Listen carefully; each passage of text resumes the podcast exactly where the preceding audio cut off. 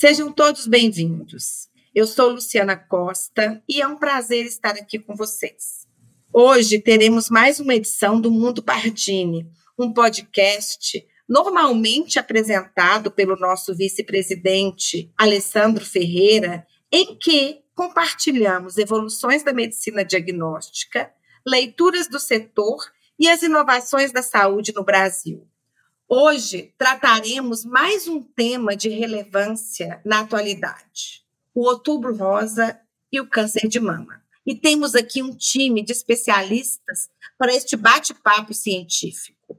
Estão conosco doutora Ive Braga, médica radiologista do Grupo Pardini, membro do Colégio Brasileiro de Radiologia, mestre em Ciências da Saúde pelo FMG e atual membro da Comissão Nacional de Mamografia e da Comissão Científica deste colégio. Doutora Maíra Freire, gerente da assessoria da medicina personalizada no Grupo Pardini, tem formação em biologia, com mestrado e doutorado pela Universidade Federal de Viçosa e Universidade do Missouri, nos Estados Unidos. Tem pós-doutorado em genética médica e humana pela Universidade Federal de Minas Gerais e pós-graduação em aconselhamento genético em predisposição hereditária ao câncer pelo Hospital Albert Einstein. Dr. Gabriel de Almeida Júnior, ginecologista e mastologista, com graduação em medicina pela UFMG, onde fez residência e mestrado, é ex-presidente da Sociedade Brasileira de Mastologia Regional Minas Gerais e atual membro do Serviço de Mastologia do Instituto Horizonte e vice-presidente da Associação Médica de Minas Gerais.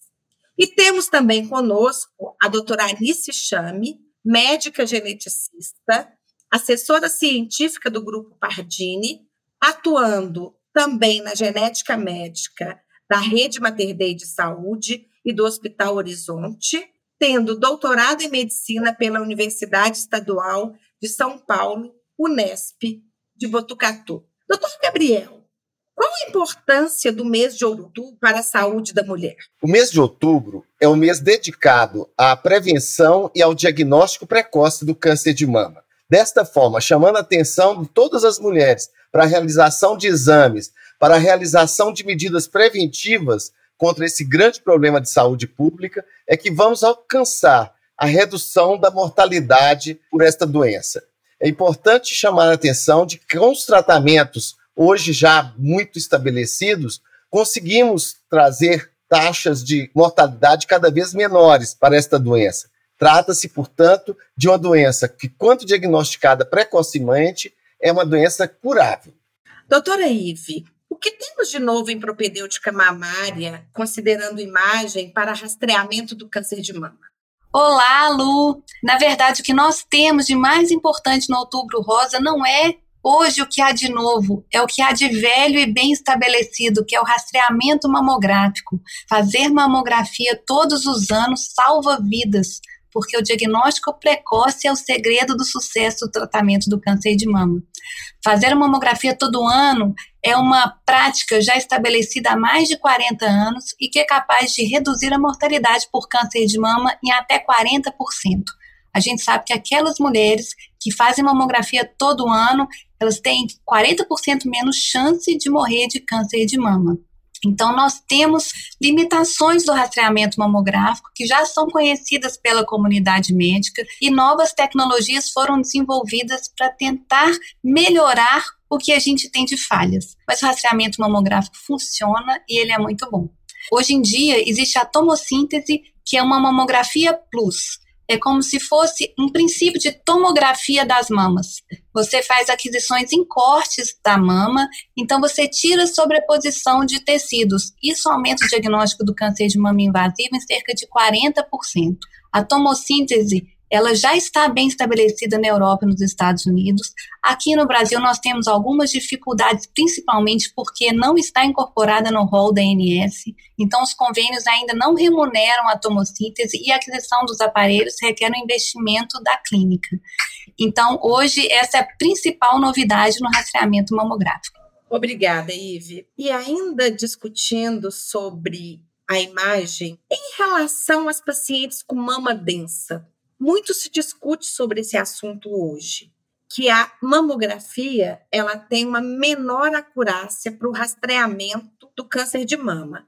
Qual o papel da ressonância de mama e quando este exame está indicado? Lu, primeiro, o conceito de mama densa é um conceito que se confunde muito, mesmo na comunidade médica. A mama densa é a mama radiologicamente densa. O tecido fibroglandular ele é denso na mamografia, assim como os nódulos também são densos. Então, existe uma dificuldade diagnóstica como você colocar o urso polar na neve. Você não vai ver porque não existe diferença de contraste entre as estruturas. Então, a sensibilidade da mamografia para essas pacientes que têm muito tecido mamário, ela cai de 85% para a sensibilidade geral para cerca de 30%. Então, a capacidade diagnóstica da mamografia reduz muito. Usualmente, o que nós temos como prática já estabelecida é fazer um método complementar, que o tradicional seria a ultrassonografia. Mas os estudos mais recentes têm mostrado que fazer ultrassonografia como método complementar à mamografia, nós achamos mais lesões benignas então se biopsia muito para encontrar pouco câncer de mama. Ainda passa muita lesão. A ressonância magnética, para a gente ter uma ideia em números, você fazer rastreamento mamográfico, a taxa de detecção são cinco tumores a cada mil exames realizados. Se você faz ultrassonografia complementar nas pacientes com mamas densas, você acha mais dois tumores. Se você pega toda essa população e faz ressonância magnética, elas já passaram por mamografia e por ultrassom. Se acha mais de 16 tumores a cada mil mulheres. E esses estudos vieram das pacientes com alto risco genético, mas de uns três anos para cá, tem sido feitos estudos com pacientes de risco habitual e que tinham mama densa e a taxa diagnóstica é a mesma. Por quê? Porque a ressonância magnética ela é capaz de identificar a neoangiogênese, que é a proliferação vascular, que é o primeiro sinal antes da alteração morfológica. Então, nós conseguimos ver lesões menores e lesões biologicamente mais importantes, porque são aquelas lesões que têm potencial proliferativo. Então, até 2010, o que se recomendava era a ressonância magnética como método complementar para, os pacientes com alto risco genético. Hoje em dia, os europeus já mudaram a recomendação de rastreamento complementar para pacientes com mamas densas, substituíram a ultrassonografia pela ressonância magnética por causa do maior valor preditivo positivo quando você encontra lesões que são biologicamente mais importantes. Muito esclarecedor, Ive. E falando então de pacientes com alto risco de câncer de mama, eu queria perguntar para o doutor Gabriel, e na sequência complementado pela doutora Anice, considerando o que, que a gente tem de propedêutica atualmente disponível. Chega no consultório um paciente com alto risco de câncer de mama. Como conduzir esse paciente? Como fazer isso? E queria ainda que vocês definissem para mim o que, que é um paciente de alto risco. É, isso é muito importante, Lu. O paciente de alto risco, ele pode ser alto risco familiar, ter, por exemplo, parentes em primeiro grau que tenham tido câncer de mama, isso aumenta o risco sobremaneira. Se tiver mais de dois parentes, esse risco só vai aumentando. E ele pode ter também o alto risco genético. Aí é com a realização do teste genético que se vê algum tipo de mutação que vai majorar esse risco. Esse risco também ele pode ser aumentado em função de alterações em biópsias prévias. Tipo, uma, a mulher teve uma biópsia que teve hiperplasia atípica. Então, nós podemos ter alto risco familiar, alto risco genético ou alto risco histopatológico. Qualquer um desses critérios, a mulher terá que fazer um rastreamento especial. Esse rastreamento é interessante que ele ocorra considerando o caso índice da família. Por exemplo, se a mulher que teve câncer de mama nessa família tinha 40 anos, por exemplo, elas devem iniciar o rastreamento aos 30 anos, 10 anos menos. Então, portanto, ao iniciar aos 30 anos, elas não devem fazer mamografia. Eu acho que nós temos que avançar e pensar qual é o, exame indicado para essa mulher de 30 anos? Que seja alto risco familiar, ou alto risco genético, ou alto risco histopatológico. Ela tem que fazer ressonância magnética e não mamografia. Por quê? Porque a mulher com 30 anos de idade, ela terá mamas densas. A maior parte dela terá mamas densas. E a mamografia não vai trazer nenhuma informação adicional. É óbvio que esse, esse rastreamento com ressonância de forma exclusiva, ele é algo que pode até ser questionável, porque você pode ter alguma mulher dessas com 30 anos que tenha a mama mais lipossubstituída, mas você terá que fazer a ressonância de qualquer forma. Se ela tem alto risco, mas esse alto risco ele é em mulheres que tenham mais de 60 anos, ela poderá iniciar aos 40 esse rastreamento.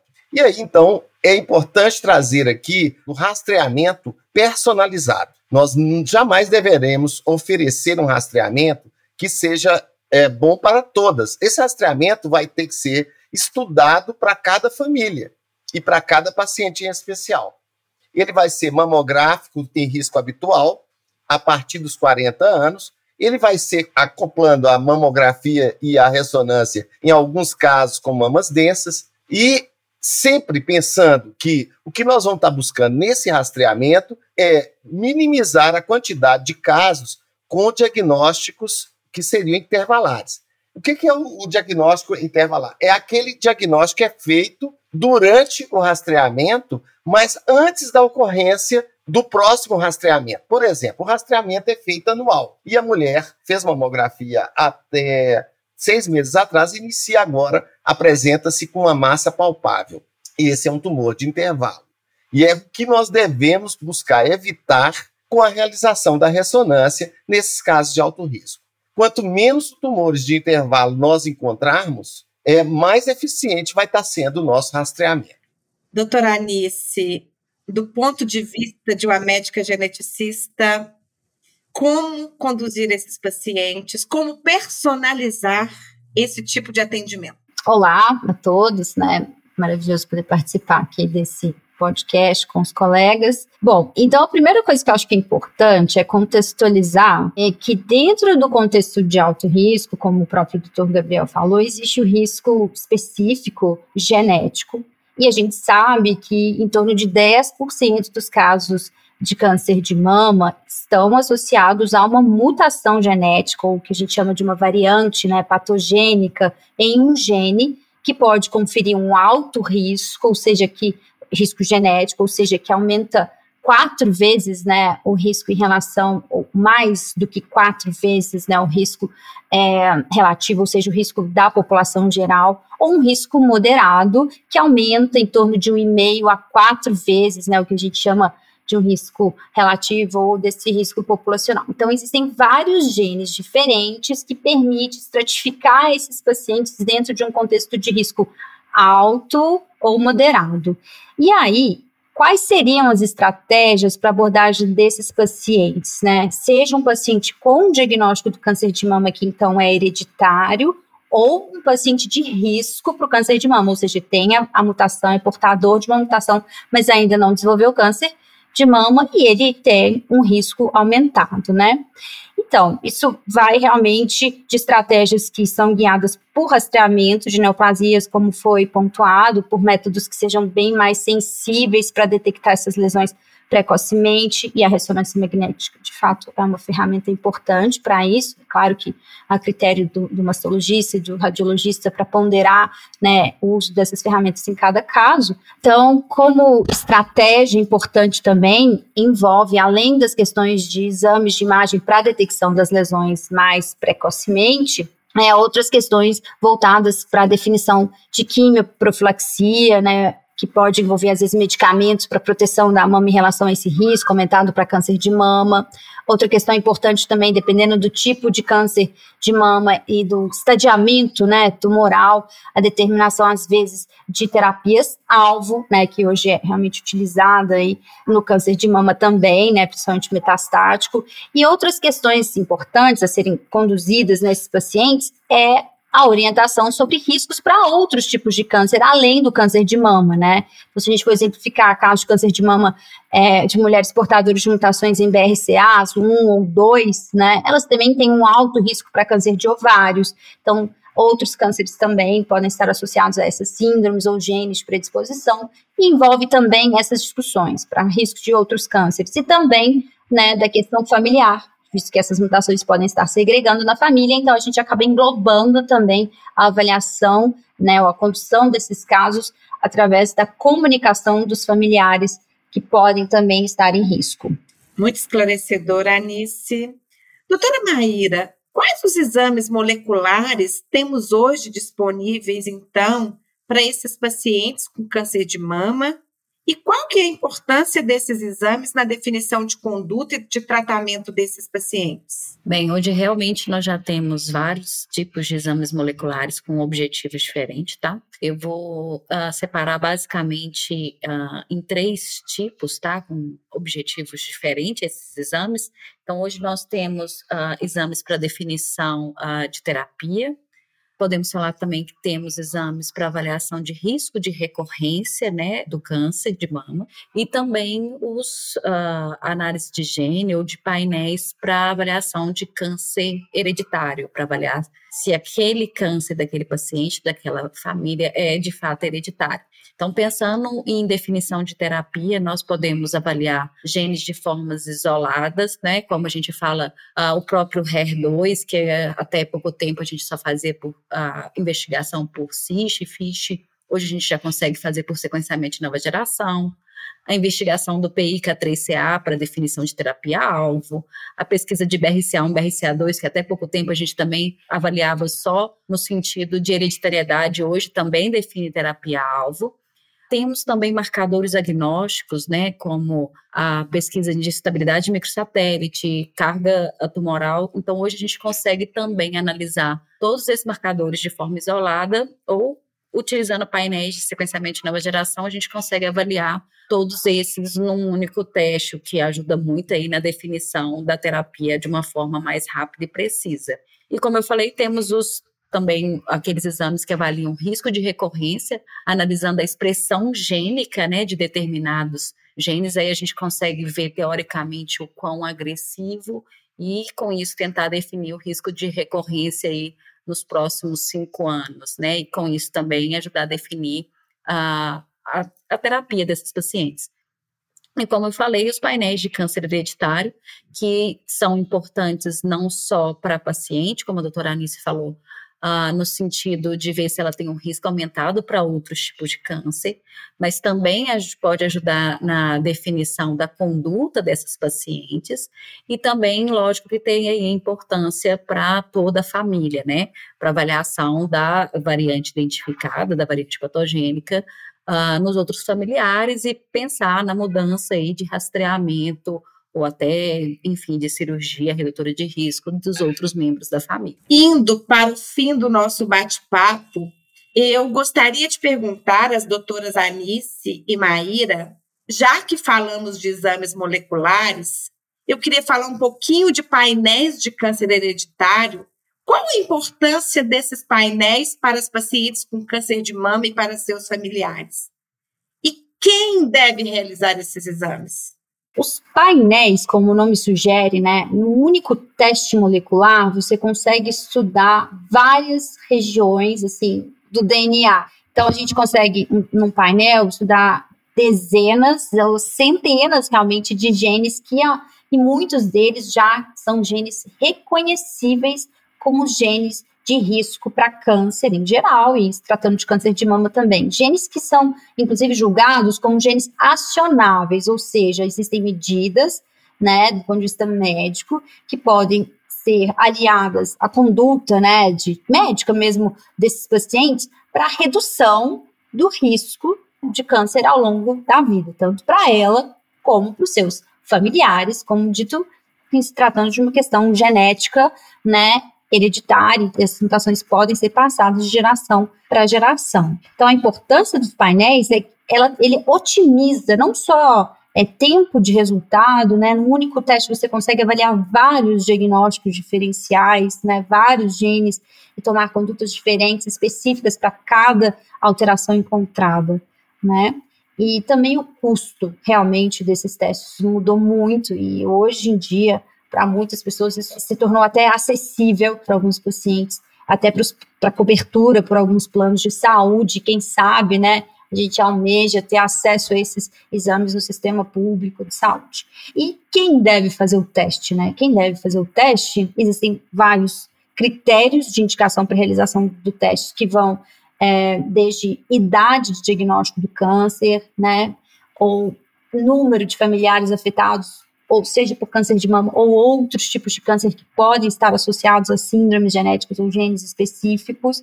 Tá? Ascendência familiar é algo que conta quando se trata de populações específicas, só a ascendência já é um dado relevante pela prevalência de mutações em genes BRCA e vários outros dados, por exemplo, tipo de câncer específico, independentemente da idade, se tratando de um câncer de mama triplo negativo, já é um outro critério. E há, assim, nem vou citar aqui todos eles, porque é realmente muito extensa essa abordagem critério a critérios, tem vários protocolos de de órgãos referência que determinam quais pacientes devem ser testados, e hoje já se discute realmente a possibilidade de ampliar, oferecer esses testes para pacientes com câncer de mama ou para todos os pacientes, que é discutível, ou talvez numa idade aí menor ou igual a 65 anos. Então tem várias discussões, várias frentes, né? E cada realidade, né, de serviço, seja no nosso país ou mundialmente falando, é uma para a gente adequar, obviamente, a esses, esses novos critérios, talvez. Né? Então é uma discussão bem ampla, acho que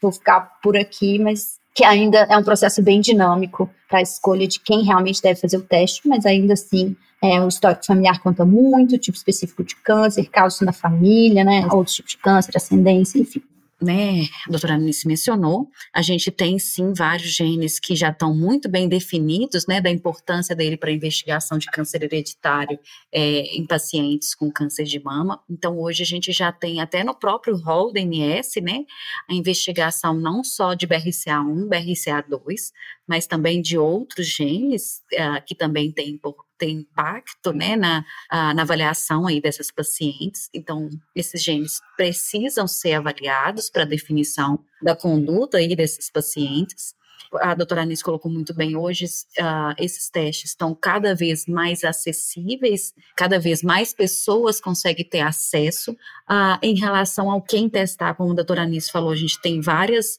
formas de identificar na família ou até mesmo quem é a melhor pessoa a ser testada, então o aconselhamento genético, né, com geneticista, para ele fazer uma avaliação de todo o histórico familiar, tanto para definir qual o melhor paciente a ser testado e também o que que deve ser testado, porque como eu falei, pode ser BRCA1, BRCA2, a gente pensando né, em síndrome de câncer de mama e ovário, mas se a gente pensa em nifralmina, a gente tem que pensar também em TP53. Então, é importante toda essa avaliação, não só para identificar quem deve ser testado, mas o que que deve ser testado, né? E essa parte do aconselhamento prévio antes do exame ajuda muito, né, a paciente a entender o, os resultados que ela pode encontrar e até quais são as condutas que podem ser tomadas, porque a gente tem resultados, é, que a gente fala que é resultados com variante significado clínico incerto, e quando isso não é informado previamente para o paciente, gera um, um, desconforto muito grande, né? Ah, o que, que significa ter um resultado de uma patogênica, de um significado clínico incerto? Então, todo esse aconselhamento, em, ah, como se diz, auxilia muito depois na hora de receber o resultado. Então, acho que são pontos aí que a gente tem que ter em mente, que ajuda muito, não só na definição, como eu falei, de quem deve ser testado, o que, que deve ser testado, e também para nós do laboratório, quando nós vamos fazer a avaliação uh, daquele painel, daqueles genes, quando a gente tem a informação também desse histórico pessoal e familiar de câncer, isso nos ajuda muito na interpretação do resultado. Então, essa aproximação aí do médico geneticista e nós geneticistas moleculares também contribui muito aí com a interpretação dos resultados. É fato, mas esse vínculo né, entre a parte clínica e laboratorial estreitou muito através desses testes genéticos. Isso é realmente uma realidade. A gente está sempre se comunicando né, a respeito de um caso, de interpretação de variante, de reclassificação né, dessas variantes. É verdade. Eu gostaria de agradecer aos ilustres colegas que estiveram conosco neste podcast, doutora Ive, eu que agradeço, Lu. Muito obrigada pelo convite. Um prazer estar aqui hoje. Doutora Maíra. Muito obrigada. Eu que agradeço a poder participar do podcast com pessoas né, tão referência aí na área. Doutora Anice, nossa geneticista. Obrigada, Lu, pelo convite. Foi uma honra estar aqui com todos vocês. E o nosso queridíssimo colega mastologista, doutor Gabriel. Obrigado, Lu. Obrigado a todos que estiveram conosco nesse podcast. Muito importante é, trazermos à tona tantas informações. Hoje a genética está presente no dia a dia dos nossos consultórios, trazendo alternativas de prevenção primária, inclusive com cirurgias redutoras de risco para aquelas mulheres com mutações. Muito obrigado. É muito bom ter vocês aqui, ter os nossos ouvintes conosco. Finalizando, então, mais um Mundo Pardini. Obrigada a todos. Muito bom ter vocês aqui.